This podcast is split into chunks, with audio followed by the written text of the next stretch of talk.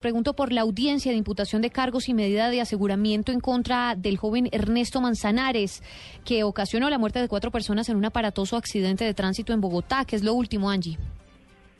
Pues María Camila, mire, precisamente se tenía previsto que hacia las 10 de la mañana se diera inicio a esta audiencia de imputación de cargos y solicitud de medida de aseguramiento, pero hasta aquí llegó eh, el joven Ernesto Manzanera, al igual que su apoderado, y ellos solicitaron que esta fuera aplazada para el día lunes a las 8 de la mañana. Los argumentos que ellos escribieron en el día de hoy, el pasado miércoles, 9 de la tarde, la Fiscalía sin ningún argumento aparente, según ellos, habrían aplazado esta audiencia. Ellos hicieron lo propio el día de hoy, argumentando que se necesita pues por lo menos todos estos dos días, hoy y mañana, para que la defensa pueda estructurar lo que va a ser la defensa en la audiencia. Ellos han dicho que no se trata de un proceso de dilación, como muchos lo han señalado, sino que es el derecho legítimo que tiene el acusado en este caso para que se reúnan las pruebas y para que se estructure la defensa. Aquí precisamente en los afueras de Palo Quemado se encuentran los familiares de las cuatro víctimas quienes han dicho que han sido muchos días eh, donde no se ha programado audiencia, donde ellos consideran que eh, el caso quedaría en la impunidad, al parecer, y según lo que ellos han señalado, es porque es una persona adinerada y las víctimas son de